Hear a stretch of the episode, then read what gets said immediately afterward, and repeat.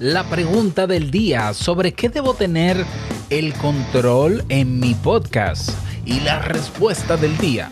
A continuación, venga. ¿Estás interesado en crear un podcast o acabas de crearlo? Entonces estás en el lugar indicado, porque en este programa tendrás claves, técnicas, herramientas, aplicaciones y respuestas para que lleves tu podcast al siguiente nivel.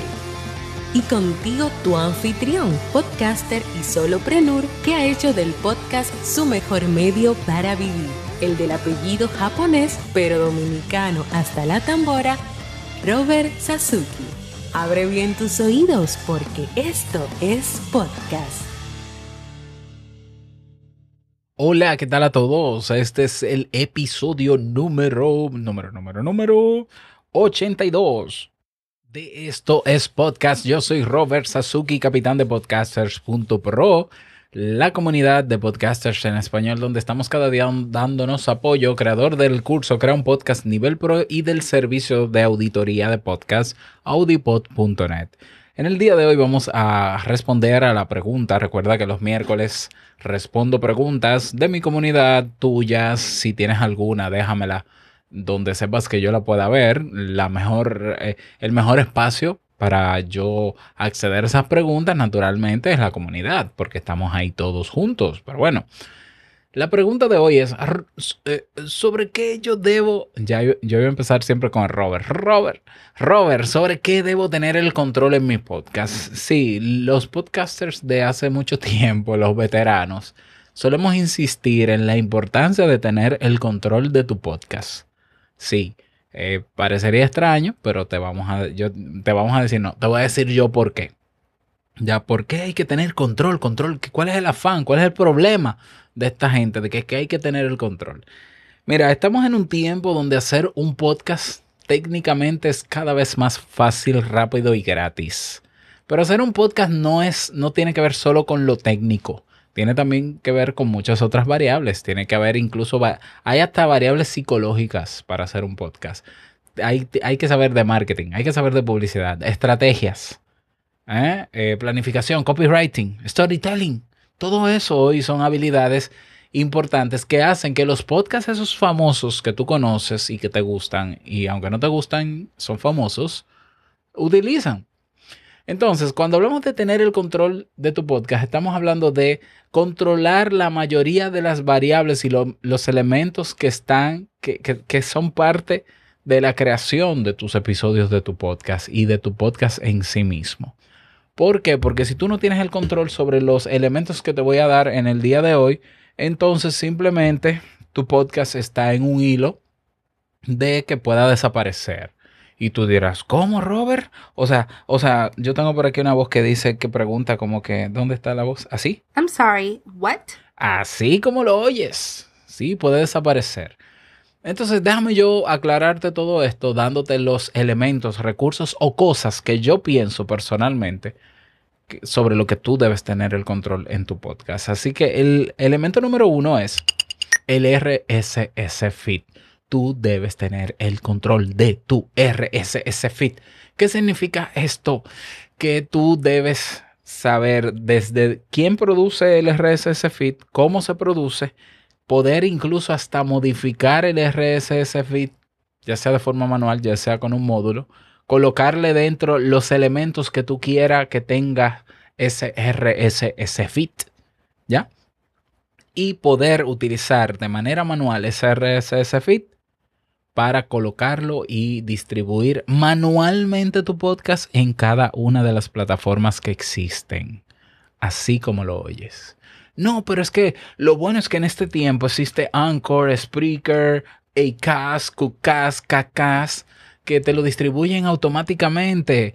Sí, eso es el atractivo para que tú hagas el podcast con ellos, pero eso no es lo mejor. ¿Por qué? porque cuando ellos son los que distribuyen automáticamente, el día en que ellos fallen, como últimamente, por ejemplo, el caso de Anchor está fallando muchísimo, tu feed peligra con ellos. Y, pero no es solo que tu feed peligra con ellos, es que el feed es de ellos, número uno.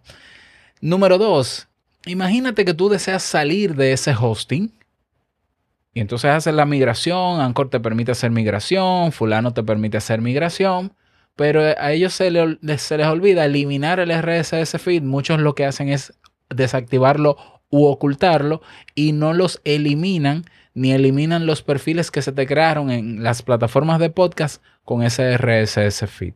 Y entonces tú vienes, te mueves de hosting, haces la migración, todo muy bonito. Y cuando vas a Apple Podcast, o tienes que crear una cuenta de iTunes Connect, porque como te distribuyó automáticamente y tú quieres ahora estar en Apple Podcast con el nuevo feed, te das cuenta de que tu feed anterior está ahí, todavía el podcast aparece, o en Spotify, o en Google Podcast, o en Stitcher y en las demás.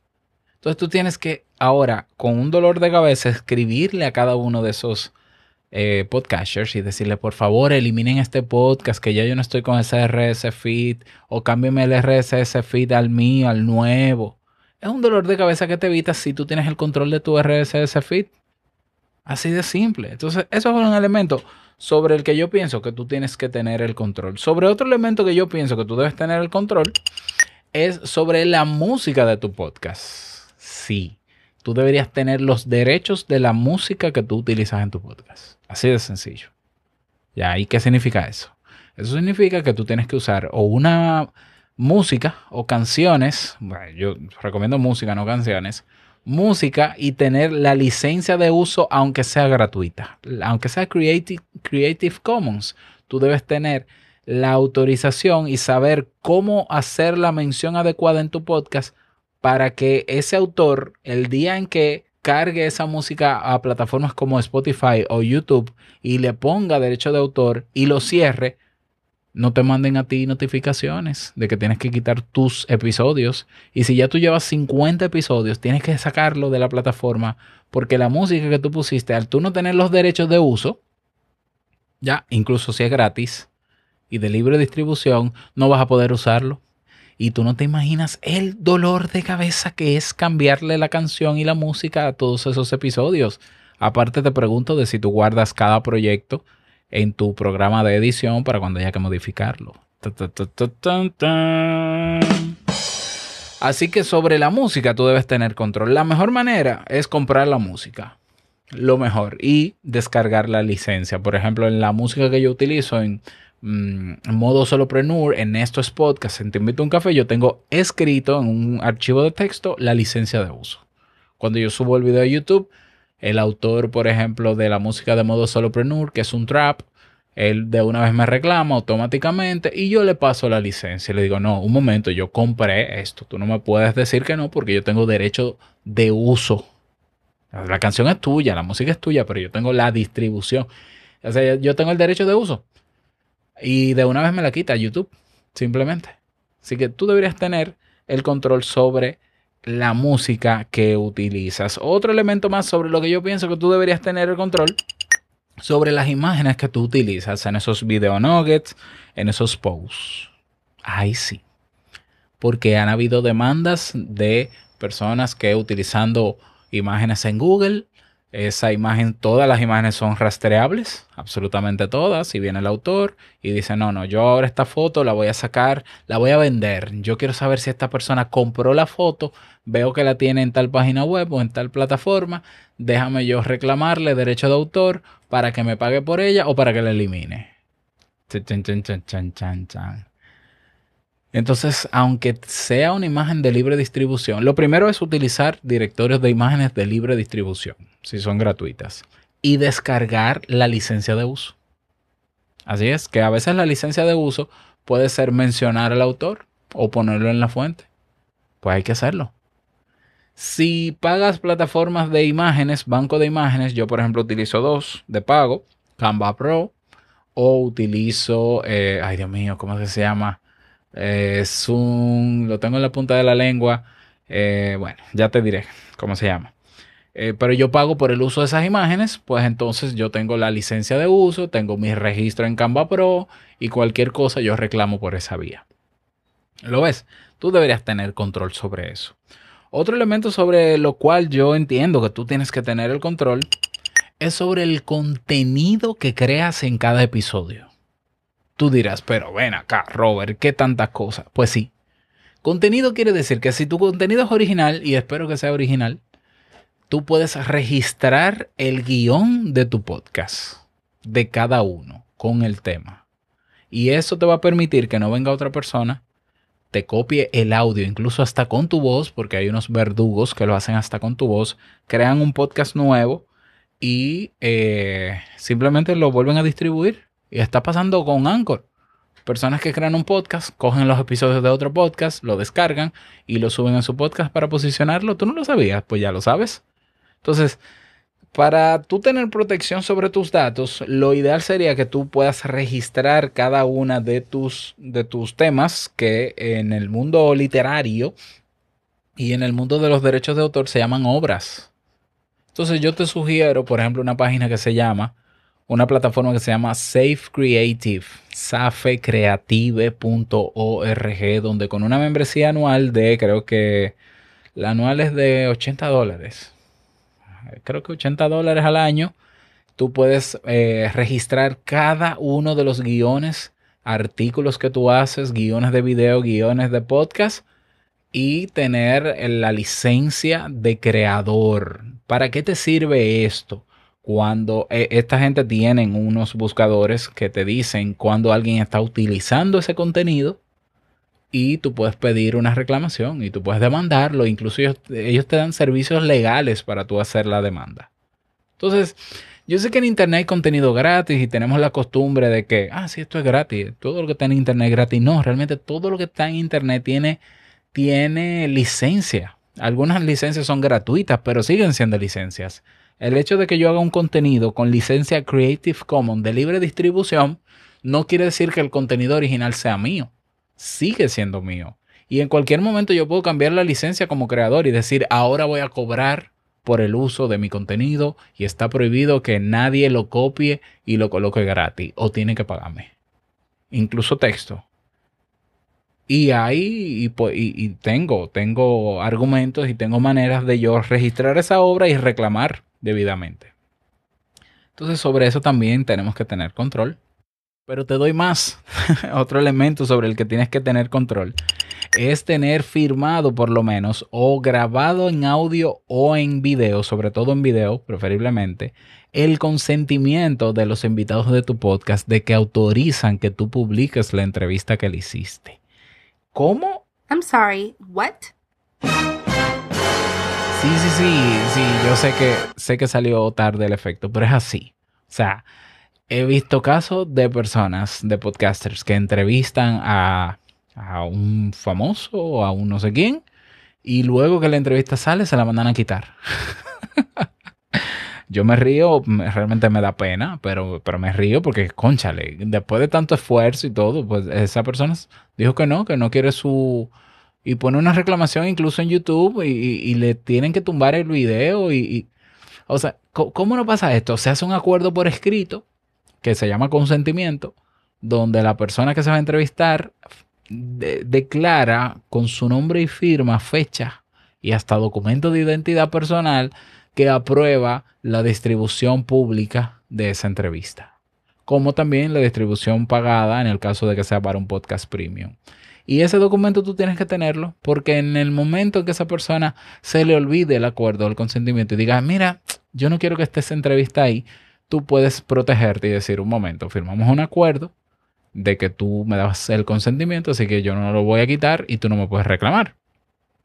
¿Lo ves? Si vas a hacer una entrevista en video, pídele antes de comenzar la entrevista que en video, en el mismo video, el invitado diga con sus palabras, soy fulano de tal y autorizo a que esta entrevista sea publicada en plataformas digitales abiertas.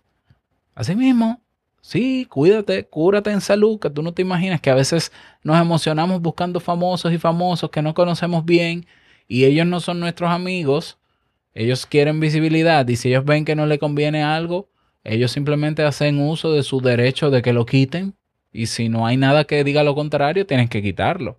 Y todo ese alcance lo perdiste. Así que cuídate de eso. O sea, tanto en el mundo del podcast como en el mundo, como en el mundo de los creativos, los creadores, los artesanos, eh, los que creamos en general, tenemos que proteger nuestras obras y tenemos que tener también el control de dónde va nuestra obra. Otro último elemento del que tienes que cuidarte y tener control es de dónde publicas tu podcast, porque hay plataformas de podcast y de esto yo hablé hace un tiempo y te lo dejo en las notas del episodio, que regraban tus episodios, que comprimen tus episodios, eh, incluso están haciendo dinero con tus episodios y a ti no te están pagando. Así que tú tienes que tener en cuenta eso.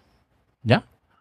Hay, hay que estudiar y revisar. ¿Por qué? Porque hay plataformas que pudieran ahora estar metiéndote anuncios insertados en tus episodios de tu podcast y a ti no darte ni un peso al respecto. Entonces, tienes que saberlo, saber dónde lo colocas, quién está haciendo eso, quién puede hacerlo y quién no.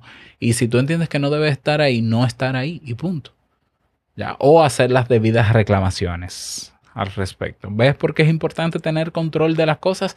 Pero todo esto comienza teniendo todo el control de tu RSS feed para que veas.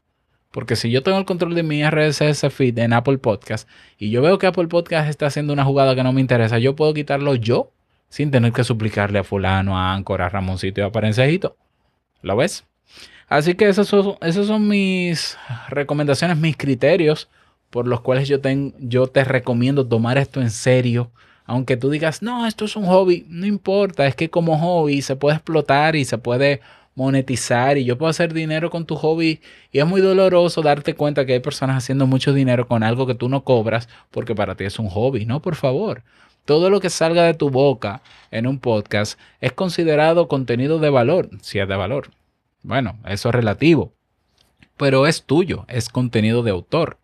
Por tanto, debe estar debidamente protegido. Así que a tomar notas, a prepararte, a revisar todo bien, a leer los términos y condiciones, a leer las letras pequeñas, para que no te agarren, como dicen en mi país, asando batata. Eso significa en problemas. Esa es mi recomendación para ti en el día de hoy. Espero que te hayan servido y más como estas y soluciones también a esto en nuestra comunidad. Nos vemos en podcasters.pro nada más desearte un bonito día, que lo pases súper bien y no, que no se te olvide que lo que expresas en tu podcast hoy impactará la vida del que escucha mañana. Nos escuchamos mañana en un nuevo episodio. Hasta mañana, mañana. Chao.